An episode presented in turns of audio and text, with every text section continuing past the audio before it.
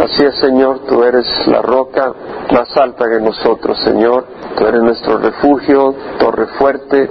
Señor, al abrigo de tus alas encontramos refugio y tú escuchas nuestro clamor y te damos gracias. Gracias, Señor, por estar en medio de nosotros. Gracias por esta alabanza, Señor. Amén. Salmo 61 para el director del coro sobre instrumentos de cuerda, Salmo de David. Una vez más, es para el director del coro, es decir, es para ser proclamado en el santuario, en el templo, para enseñar a confiar en Dios, es el propósito, uno de los propósitos de la palabra, poder confiar en el Señor, para declarar su fidelidad.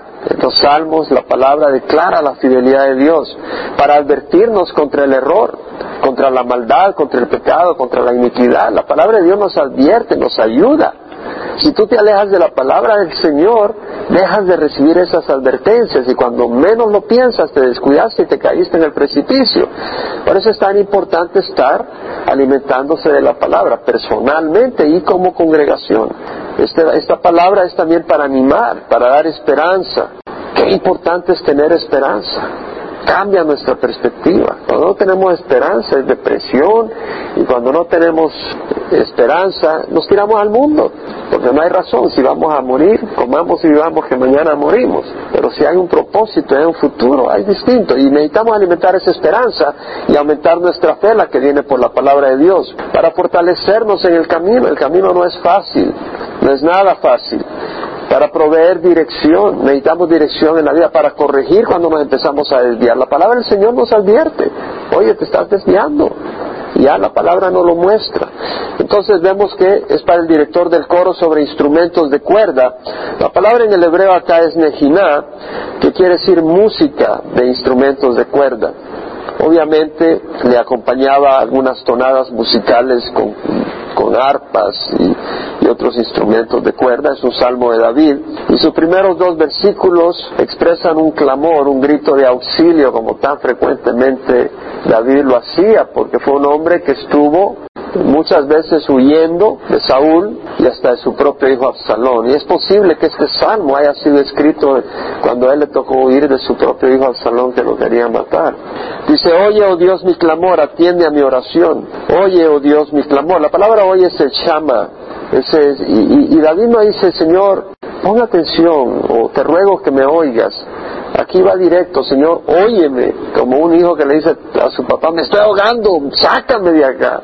Casi como que le está dando órdenes, pero no con irrespeto, sino como desesperado, sabiendo que se puede dirigir a su papá de esa manera. Y le dice, oye, es decir, presta atención, no solo oigas el chapoteo del agua con mis manos, sino que ponga atención a lo que está pasando y respóndeme. Oye, oh Dios, a mi clamor, esa palabra clamor quiere decir un llanto doloroso, un lamento doloroso, un aullido de alguien adolorido. Oye, oh Dios, mi clamor, un lamento con voz alta. Atiende a mi oración, una vez más, prácticamente dándole órdenes, pero no en una manera irrespetuosa, sino Señor, sácame, levántame de acá. Pon atención. La palabra acá se relaciona a la palabra de parar las orejas cuando un perro, por ejemplo, oye un ruido y para las orejas, cuando un animal para sus orejas. El Señor prácticamente David le está diciendo al Señor, para las orejas, mira lo que me está pasando, atiende a mi oración, atiende a mi súplica. Bueno, si uno se pone a pensar, David simplemente debería de clamar y de orar, pero acá no solo clama ya y ora, sino que le dice al Señor, oye mi clamor, pon atención a mi súplica. Es decir, él está insistiendo, él no tiene a quién acudir. Y uno dice, pobrecito, no, qué bueno. El problema es cuando tú tienes a otra cosa que acudir que no sea el Señor. Ese es un problema. Cuando tú sabes que el Señor es la única respuesta, estás en buen camino. Pero tú vas a dejar de clamar al Señor si ves que a la primera no te escucha y empiezas a tocar otras puertas. Y eso es no tener al Señor como tu roca. No quiere decir que si estás sin trabajo no vas a ir a tocar puertas, pero vas a depender del Señor. Y vas a hacerlo de la manera en que el Señor te dice cómo hacer las cosas, con honradez. ¿Me entiendes? Y si vas a hacer alguna cosa, lo vas a hacer de acuerdo a la palabra del Señor. Eso es depender del Señor. No vas a hacerlo de otra manera porque eso es poner tu fe en otras cosas. El Señor dice en Jeremías 29:11, yo sé los planes que tengo para ti, planes de bienestar y no de calamidad, para daros un futuro y una esperanza. Me invocaréis y vendréis a rogarme, y os escucharé. Me buscaréis y me encontraréis cuando me busquéis de todo corazón. O sea, me invocaréis, me clamaréis y vendréis a rogarme. Me buscaréis y me encontraréis cuando me busquéis de todo corazón. O sea, el Señor dice, no solo ven y dice, ok, voy a ir a la iglesia este día a ver si Dios me resuelve todo. Y si no me lo resuelve, pues, ¿qué hago? ¿Qué hago? Ya voy a ir a la iglesia. No, no, una pasión, una entrega al Señor, un entendimiento. Si el Señor no te ayuda, tú no tienes que ver con nadie más. Si el Señor no te responde en esta situación y te vas a morir de hambre, pues te mueres de hambre. Pero no vas a buscar otra manera que no sea del Señor. Y luego dice, desde los confines de la tierra te invoco. ¿Qué quiere decir desde los confines de la tierra? La palabra acá quiere decir desde los extremos, desde los términos, desde las lejanías. Es decir, tal vez probablemente David estaba huyendo de, Absalón y había pasado más al oriente del río Jordán y se sentía lejos de su Jerusalén. Estaba lejos, estaba prácticamente expatriado, huyendo. Pero yo lo aplicaría para todos nosotros en que nuestro peregrinar a veces estás lejos de lo que conoces, a veces estás lejos de lo amigable y estás pasando por un momento hostil, por un desierto, por una situación que te sientes desprotegido, sin las comodidades de casa, no necesariamente físicamente. Estás en situaciones desoladoras, en un lugar desolado, inhóspito, tal vez emocionalmente, en lo que te está pasando. Y David dice, desde los confines de la tierra te invoco, te llamo, te pido ayuda cuando mi corazón desmaya. Es decir, David dice, cuando mi corazón desmaya, a ti te invoco. Cuando esté en un lugar desolado emocionalmente, a ti te invoco. Va a ocurrir que el corazón te desmaye. La palabra acá en el hebreo quiere decir estar cubierto, como cuando un campo está lleno de trigo y se ven las, espigas de trigo y se ve cubierto. Y acá es en el sentido de que estás cubierto de una oscuridad, de una tiniebla, que no ves claro, te ves eh, deprimido, te ves abrumado. Dice, cuando mi corazón desmaya, el corazón es el centro de los sentimientos, de la voluntad, de la determinación, de tus pasiones, de tu valentía. Con todo corazón haces algo y, y hay momentos en que tal vez te sientes que no tienes ánimo para nada, te sientes que no tienes fuerza para seguir adelante. De eso está hablando. Estoy en un lugar inhóspito, estoy en los extremos de la tierra, en los confines de la tierra, y mi corazón desmaya. En otras palabras, si tú no me levantas, me acabe. Y el Señor es fiel. Entonces dice, condúceme a la roca que es más alta que yo. Eh, no busques como roca a otro ser humano, busca al Señor, que Él es la roca más alta. Vemos que David pasa tiempos difíciles y ese es un tema que se repite muchas veces en los salmos. Yo creo que ese es algo que también se repite en la vida del cristiano. Pasamos tiempos difíciles frecuentemente. En 2 Corintios 1 vemos como Pablo dice en el versículo 8, no queremos que ignoréis, hermanos, acerca de nuestra aflicción sufrida en Asia, porque fuimos abrumados, es decir, el corazón desmayaba, sobremanera, más allá de nuestras fuerzas, de modo que hasta perdimos la esperanza de salir con vida. Pablo está hablando aquí físicamente. Dice, bueno, en Éfeso dice que peleó con fieras. No está hablando de animales, está hablando de la oposición de los judíos. Tengo una oposición tremenda. Dice, de hecho, entre nosotros mismos ya teníamos la sentencia de muerte. Pablo no tenía miedo a morir. Cuando le cortaron la cabeza, yo estoy seguro que Pablo ya sabía, iba tranquilo y valiente y dio su última gota de sangre. Pero en este momento que Pablo escribe y hace referencia a un momento donde estaba abrumado, es porque Pablo sabía en su corazón que había obra que hacer tenía carga de las iglesias, tenía trabajo que hacer. Dice, Señor, no es el momento, Señor, eh, no es el momento todavía que llegue a casa. Y sentía esa carga, esa pesa, y se sentía abrumado. Y dice, entre nosotros mismos ya teníamos la sentencia de muerte, a fin de que no confiáramos en nosotros mismos, sino en Dios que resucita a los muertos. Dios tiene la manera de ayudarnos a quitar la confianza en nosotros mismos. Porque en el momento en que empezamos a confiar en nosotros mismos, nos vamos para abajo. El hombre no, no ha sido diseñado para eso, tenemos que depender del Señor, es una relación de amor. Y lo vemos en 2 de Corintios 12, donde Pablo habla de las revelaciones que había tenido y que para impedir que me enalteciera, dice el versículo 7, me fue dado una espina en la carne. Ese no era una espinita de rosa, Está hablando de un mensajero de Satanás para que me abofetee, para que no me enaltezca. Un demonio. El Señor le mandó un, demonio a, a, Pablo. Me fue dada una espina en la carne. ¿Quién cree que se la dio? Fue Dios. Para que no me enaltezca. Al que no le interesa que Pablo se enaltezca es a Dios, no a Satanás. Satanás quiere que Pablo se enaltezca, pero es Dios quien le envía un mensajero de Satanás. Acerca de esto tres veces rogaba al Señor para que lo quitara a mí él me ha dicho, te basta mi gracia, pues mi poder se manifiesta en la debilidad. Te basta mi gracia. Por tanto, muy gustosamente me gloriaré más bien en mis debilidades para que el poder de Cristo more en mí. Por eso me complazco en las debilidades, en insultos. Entonces, ¿por qué dice debilidades? porque la carne es débil ante los insultos.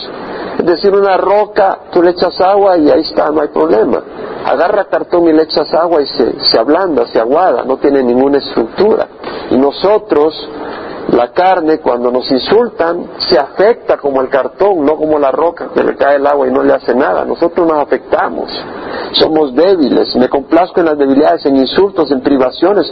Nos hace falta algo, empezamos a quejarnos, nos afecta en persecuciones, nos persiguen y nos sentimos abrumados, en angustias por amor de Cristo, porque cuando soy débil entonces soy fuerte. Entonces Pablo había aprendido a entender que hay un propósito cuando el corazón desmaya y es poder depender en el Señor. Dios, Dios está en control. Ahora dice, tú has sido refugio para mí, torre fuerte frente al enemigo. Esa es la roca de la que está hablando. Condúceme a la roca que es más alta que yo. Esa roca que está más alta que uno. ¿Qué quiere decir? Que ya no tienes recursos para que te saquen adelante. Tus habilidades no te sacan adelante. Tus recursos, mi hijo estaba tratando de conseguir trabajo en su carrera y pasó unos tres, cuatro meses en una situación bastante desesperante. Y en cierta manera yo le di gracias al Señor porque él se pudo dar cuenta que su título universitario no bastaba, necesitaba de la misericordia de Dios. Se lo puse, se lo pude decir varias veces. Le dije, ¿sabes qué, Dani? Podrás tener todos los títulos, pues si yo no te doy el trabajo no lo vas a tener. Y es así. Y pude yo reflexionar en, que Dios a mí me ha dado trabajo cuando estuve acá muchas veces y pude reconocer, Señor, tú has tenido misericordia de mí. Y el Señor es misericordioso, pero nos lleva a un punto donde ya Nuestros recursos, nuestras habilidades no nos ayudan, nuestras fuerzas se han extinguido y aún no tenemos ni la moralidad ni la justicia para ser un hombre recto, una mujer recta. ¿Y a quién vas a acudir? Vas a acudir al Señor. ¿Vas a acudir a los psicólogos? Algunas personas dicen, bueno, no tengo la moralidad ni la justicia que debo de tener, van donde el psicólogo para, para que le explique. No, decir, no es que venimos del mono, venimos del chango y por eso actúas de esa manera. Y te van a excusar. O, vas a eh, hallar apoyo en el licor, las drogas, o en amigos, mejor en Cristo, ¿verdad? Y esa es eh, la roca que es más alta que yo. Tú has sido refugio para mí, torre fuerte frente al enemigo. Es decir, David da la razón de por qué acude a Dios. Dice, bueno, yo acudo a Dios no solo porque me han dicho, pero porque sé que Él es fiel. Y dice, tú has sido refugio para mí. Y la palabra refugio es un albergue, un lugar donde hay abrigo y protección. Una torre fuerte frente al enemigo. Una torre es un lugar elevado y fuerte, un lugar poderoso, un lugar con poderío, con resistencia física. Y luego David declara su deseo, que more yo en tu tienda para siempre y me abrigue en el refugio de tus alas. Ese es el deseo de David. Ese hombre está probablemente huyendo, está lejos de Jerusalén, está en los extremos, en los confines de la tierra, emocionalmente devastado, en una crisis, sin energías.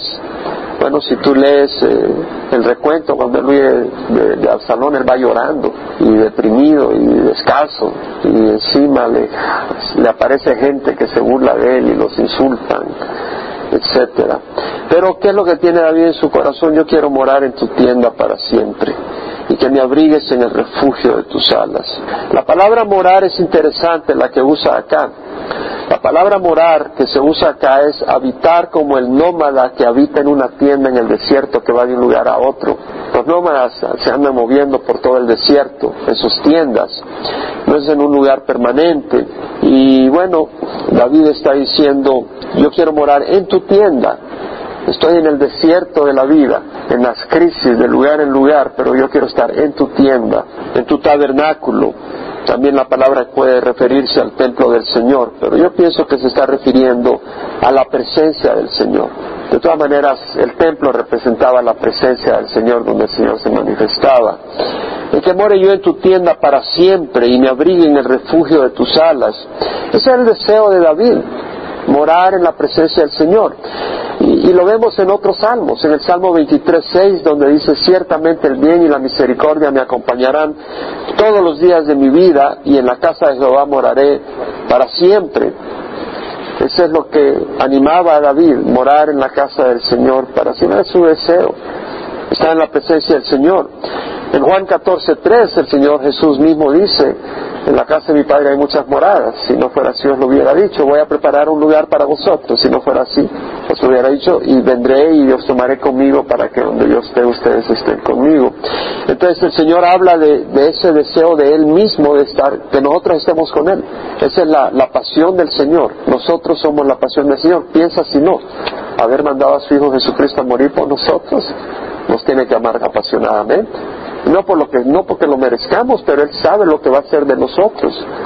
Él nos ha hecho a su imagen y a su semejanza, está distorsionada por el pecado, pero Él ha pagado con su sangre para restaurarla y elevarnos a la condición de hijos de Dios y tenernos en una comunión eterna. Y el, el, salmista lo dice en el Salmo 16:11, me darás a conocer la senda de la vida, en tu presencia hay plenitud de gozo, en tu diestra deleites para siempre. O sea, hay deleites en tu presencia, yo quiero estar en tu presencia, Señor. Qué contraste con los judíos en el tiempo de Jesús, cuando Jesús le dice, Jerusalén, Jerusalén, la que mata a los profetas y apedrea a los que se son enviados. ¿Cuántas veces quise juntar a tus hijos como la gallina a sus pollitos debajo de sus alas y no quisiste? Y yo creo que el Señor quiere hacer eso con nosotros, ¿no? Quiere juntarnos, quiere tener esa intimidad de un padre con su hijo y amarnos. A veces no queremos, ¿no? En el libro de Romanos hemos leído cómo el hombre se ha alejado del Señor. Aunque conocieron a Dios, no le honraron como a Dios ni le dieron gracias, sino que se hicieron vanos en sus razonamientos y su necio corazón fue entenebrecido. No queremos saber nada de Dios, no, no, no queremos hacer referencia a Dios. Venimos del mono, venimos de una explosión. Se requiere todo un esfuerzo para dejar de creer en lo que dice la evidencia de la naturaleza y creer una mentira. Es una rebeldía y trae como consecuencia la destrucción un día vendrá. David declara entonces su heredad. Porque tú, oh Dios, has escuchado mis votos, tú me has dado la heredad de los que temen tus nombres. David habla de la heredad, dice, tú has escuchado mis votos. David sabe que Dios le ha escuchado, tiene esa certeza, tiene esa comunión con el Señor.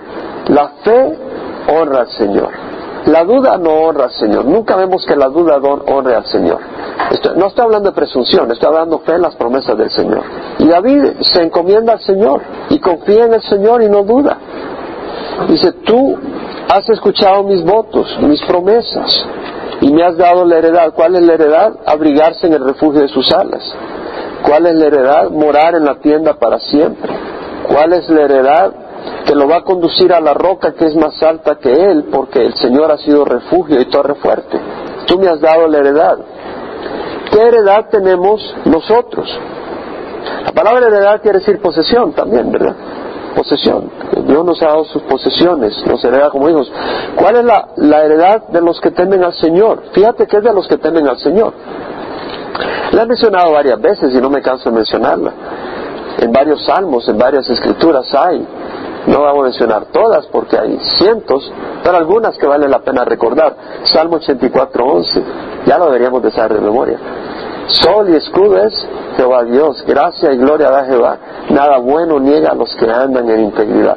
Nada bueno niega a los que andan en integridad. Esa es una promesa del Señor. Esa es una posesión de los justos. Esa es una posesión de los que temen al Señor. Nada bueno niega a los que andan en integridad. Porque el que teme a Jehová va a andar en integridad, ¿cierto? Es decir, integridad quiere decir andar rectamente, que no andas cuando la gente te ve de una manera y cuando la gente no te ve anda de otra manera. Eso es tener temor del hombre, no de Dios. Entonces, andar en integridad, cuando, andamos, cuando caminamos en integridad, El Señor promete que nada bueno nos va a negar. Nada bueno niega a los que andan en integridad. En Isaías 54, 17 habla de la herencia de los siervos del Señor. Herencia. Ninguna arma forjada contra ti prosperará, y condenarás toda lengua que se hace contra ti en juicio. Es la herencia de los siervos del Señor, y su justificación viene de mí, declara el Señor. Su justificación, es decir, el Señor nos declara justos. ¿Quién acusa a los escogidos de Dios? Dios es el que justifica. ¿No dice eso la palabra? El Señor ha prometido, el Señor nos habla. Tú puedes oír un estudio bíblico y estar muerto. Y oírlo y oyes como que es un mensaje político, como una enseñanza de matemática. O puedes oírlo como que es la palabra de Dios y tener un impacto en tu vida. Y Dios está en medio de nosotros. Me llamó la atención, yo puse en Facebook el lunes lo que nos pasó por la transmisión, porque sabía que algunas personas, al, haber puesto en Facebook antes del domingo que se iba a transmitir, hubieron varias personas que me contestaron muy emocionadas, gloria al Señor y así algunas cosas. Entonces dije, qué bueno, hay gente que va a ver la transmisión. Entonces el domingo en la noche, como se cortó la, la transmisión y yo supe lo que pasó, entonces puse en Facebook lo que había pasado. Me llamó la atención porque un pastor de Guatemala me escribe eh, el lunes en la mañana y me pone, con Dios haremos proezas y Él hollará a nuestros adversarios. ¿Sabe que ese fue el salmo que estudiamos el miércoles anterior? Fue el salmo, el salmo 62, véalo usted. En Dios haremos proezas y Él hollará, a nuestros adversarios. Yo había enseñado ese salmo el miércoles anterior. Y este pastor me escribe, Jaime, adelante, en Dios, Salmo 60, 12. Y le contesté, le digo, gloria a Dios, ese fue el mismo versículo, el mismo salmo que yo enseñé unos días antes. Le dije, y yo lo tomé como confirmación, yo lo tomé como promesa del Señor en mi vida. Y tú puedes decir, bueno, ¿y este de dónde se las hace? Bueno, tú no tienes que creer que Dios vive, y vive como que si Dios está muerto, y muere como los perros. O puedes creer que Dios vive y vivir una vida abundante de promesas y de victoria. De ti depende. El Señor ya hizo su parte. De ti depende de aceptar lo que Dios ha hecho o de rechazar lo que Dios ha hecho. Yo lo voy a aceptar. Si mi Padre me quiere dar victorias, ¿por qué la voy a rechazar? Y Él ha prometido victoria a sus hijos. De hecho, si vamos a 2 de Corintios 2.14, no es una promesa, sino que es un hecho. ¿Sí me entiendes? Es decir, una promesa es algo que el Señor te dice que va a hacer, pero esto es un hecho para el cristiano. Según de Corintios 2.14. Pero gracias a Dios que en Cristo siempre nos lleva el triunfo. ¿Tú puedes creerlo o no? Yo lo creo. Pero gracias a Dios que en Cristo siempre nos lleva el triunfo.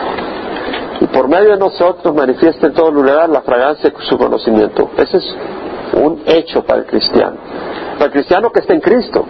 Pero gracias a Dios que en Cristo, tú dices, bueno, yo dije amén en la cruz de Glory, pero andas en el mundo, pues a ti no se aplica esa, esa palabra, pero los que estamos en Cristo sí se aplica.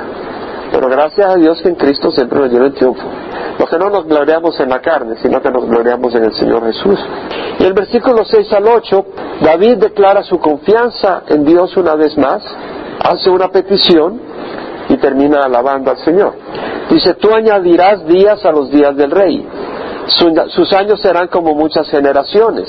Probablemente David estaba al borde de la muerte, porque realmente el ejército venía acusándole y había un gran riesgo de destrucción. Pero él dice, tú añadirás días a los días del rey, es decir, tú prolongarás mi vida. Sus años serán como muchas generaciones, se cumple en el Mesías, ¿verdad? Es decir, el Mesías por muchas generaciones va a reinar en el milenio y luego toda la eternidad. Pero creo que también se cumple en David y se cumple en los siervos del Señor en cierta manera. Y lo que quiero decir es que, bueno, primero David reconoce que Dios está en control. Tú añadirás días a los días del rey, es decir, mi vida está en tus manos, Señor, es lo que está diciendo, y tú me vas a extender mi vida. Ahora, David no vivió 100 años, murió a los 70 años, entonces, ¿qué quiere decir cuando dice sus años serán como muchas generaciones? Bueno, muchos reyes y en muchas generaciones no se logró lo que David hizo en su vida. Entonces, cuando dice sus años serán como muchas generaciones, para mí es que David vivió una vida fructífera, abundante y de tremendas victorias como que si hubiera vivido muchas generaciones con todos los logros que hizo. Y de nuevo el Salmo 62 se dice, en Dios haremos proezas y Él hollará a nuestros adversarios. Podemos creer como Josué, podemos creer como Caleb y tomar la tierra prometida y hacer grandes cosas. No nosotros, el Señor en nosotros. Josué sabía que no era Él, Caleb sabía que no era Él, Moisés sabía que no era Él, pero ellos fueron a tomar la tierra prometida, sabía que Dios estaba con Él, con ellos. En Juan 15, 7 dice el Señor, si permanecéis en mí, mis palabras permanecen en vosotros, pedid lo que queráis y os será hecho. Imagínate todo lo que podemos hacer. Si permanecemos en el Señor y sus palabras permanecen en nosotros, vamos a pedir solo las cosas que tienen que ver con el reino. Imagínate todos los logros que vamos a hacer el Señor en nosotros. Si realmente permanecemos en el Señor y el Señor permanece en nosotros, su palabra en nosotros, vamos a pedir lo que queramos. Porque lo que vamos a querer es hacer su voluntad. Y vamos a querer hacer grandes cosas para el Señor. Y el Señor las va a hacer. Vamos a hacer grandes cosas. En Juan 15.8 dice el Señor, en esto es glorificado mi Padre, en que deis mucho fruto y así probéis que sois mis discípulos. Una vida fructífera. La vida de David fue una vida fructífera. Todo lo que tomó, todo lo que conquistó, consolidó el reino. Trajo paz al pueblo de Israel lo libró de los filisteos y de estos y de los otros. Grandes victorias. Dice, Él reinará para siempre delante de Dios. O sea, el rey reinará para siempre delante de Dios. O sea, bajo la guía del Señor, bajo la cobertura del Señor. David no era el llanero solitario, él quería reinar como un siervo del Señor, un reino a la disposición de Dios quería ser rey del Señor, o sea, que el Señor tuviera a David como rey de su pueblo. Él quería servir al pueblo de Dios como rey del pueblo de Dios bajo la dirección y hacer la voluntad de Dios. El mismo Señor Jesús dijo, he descendido del cielo no para hacer mi voluntad, sino la voluntad del que me envió. Jesús dijo eso. No importa la posición que tengas, padre, madre, hijo, una posición de responsabilidad. Qué bonito decir, soy esto ante Dios. Tremendo, ¿verdad? Soy esto ante Dios, delante de Dios. Y luego dice, concédele misericordia y verdad para que lo guarden. La palabra misericordia, ¿se acuerdan en el hebreo esa palabra? Esa es una palabra clave en el Antiguo Testamento. Y, y está hablando de benignidad, está hablando del favor de Dios, está hablando de la fidelidad de Dios y tiene tres palabras o conceptos que combina. Uno de fortaleza, en otras palabras, cuando nosotros que somos débiles y meditamos del Señor, el que crea fuerte, el Señor te quita la mano y te vas a dar cuenta. Eh, necesitamos la fortaleza del Señor, entonces Él es nuestra fortaleza. En el área que meditemos, Él es fiel, fidelidad, como él ha hecho un pacto con nosotros y Él va a ser fiel a ese pacto, no nos va a dar la espalda. Pero no solo es un pacto legal, es un pacto de amor, Él nos ama como un esposo a su esposa. Eso, es todo lo que implica. Entonces, eh, concédele misericordia, es decir, concédele la compasión, la generosidad, el amor, la fidelidad que tú has prometido a los tuyos, que hacen un pacto contigo de servirte y vivir para ti. Eso es lo que está diciendo David, concédeme, tu misericordia, concédeme tu respaldo, concédeme tu amor, tu fidelidad en mis, en mis luchas. Concédeme la misericordia y verdad para que lo guarden. Y la palabra verdad es emet. Y eso quiere decir también estabilidad o fidelidad en el sentido de que la persona es verdadera a sus promesas no es falsa, como muchos que hacen promesas y no los cumplen, ¿verdad? es ser falso, como muchos políticos, ¿verdad? Prometen todo para lograr algo, pero no son verdaderos. Concédele misericordia y verdad para que lo guarden. Y David está pidiendo la misericordia del Señor y también que el Señor le ayude a él como rey a ser alguien fiel, en el sentido de Gesed, hacia los demás, y también verdadero, íntegro, no doble, no falso. Y Señor, ayúdame a hacer eso. David muchas veces clamaba al Señor para que Dios hiciera lo que él sabía que no era capaz. Crea en mí, oh Dios, un corazón limpio, dice. En otras palabras, se dice, yo no tengo un corazón limpio. Dice, crea en mí, oh Dios, un corazón limpio. Renueva un espíritu recto dentro de mí. No me eches de tu presencia, esa es su gran pasión de, de David, era estar en la presencia de Dios, no me eches de tu presencia, no retires de mí de tu Santo Espíritu. Y luego pide por el gozo de su salvación, restituye el gozo de mi salvación y sosténme con tu poder. Entonces el Salmo 61.8 dice, así cantaré alabanzas a tu nombre para siempre cumpliendo mis votos día tras día. Es decir, David dice, sálvame, ayúdame, confía que el Señor lo va a sacar adelante. Es muy importante tener esa fe en el Señor, saber que el Señor nos va a sacar adelante. Si tú no tienes esa fe, la vida se vuelve imposible y además no vas a poder vivir la vida cristiana, porque la vida cristiana es de fe. El justo por la fe vivirá, ¿no? La justicia de Dios se revela por fe y para fe vamos a vivir. Basado en esa fe vamos a poder seguir viviendo la vida cristiana. La vida cristiana no solo es existir hasta que muramos, es hacer las cosas que Dios quiere hacer a través de nuestras vidas. Se pueden hacer por medio de la fe, al creer en el Señor. Ahora, David dice, cumpliendo mis votos día tras día, mis promesas, bueno, el Señor nos habló, ¿verdad?, de no jurar. Porque si en el Antiguo Testamento se hacían promesas, se juraba, pero el Señor en el Nuevo Testamento dio luz en Mateo 5, versículo 33 al 37. Entonces yo no te animo que hagas promesas en el sentido de, Señor, yo voy a hacer esto acá, yo voy a hacer lo otro. Yo lo que hago más cómodo es decir, Señor, me gustaría hacer esto, dame las fuerzas, ese es mi propósito, pero tú hazlo porque sin ti no lo puedo hacer. La, cuando tú le das una promesa al Señor, mira Señor, voy a hacer esto y lo otro, es como que si tú le estás diciendo al Señor lo que tú vas a hacer. Yo creo que si Dios no nos ayuda no podemos hacer nada. Yo estoy convencido. De hecho, en Santiago, antes de ir a Mateo, vete a Santiago, Santiago 4.13.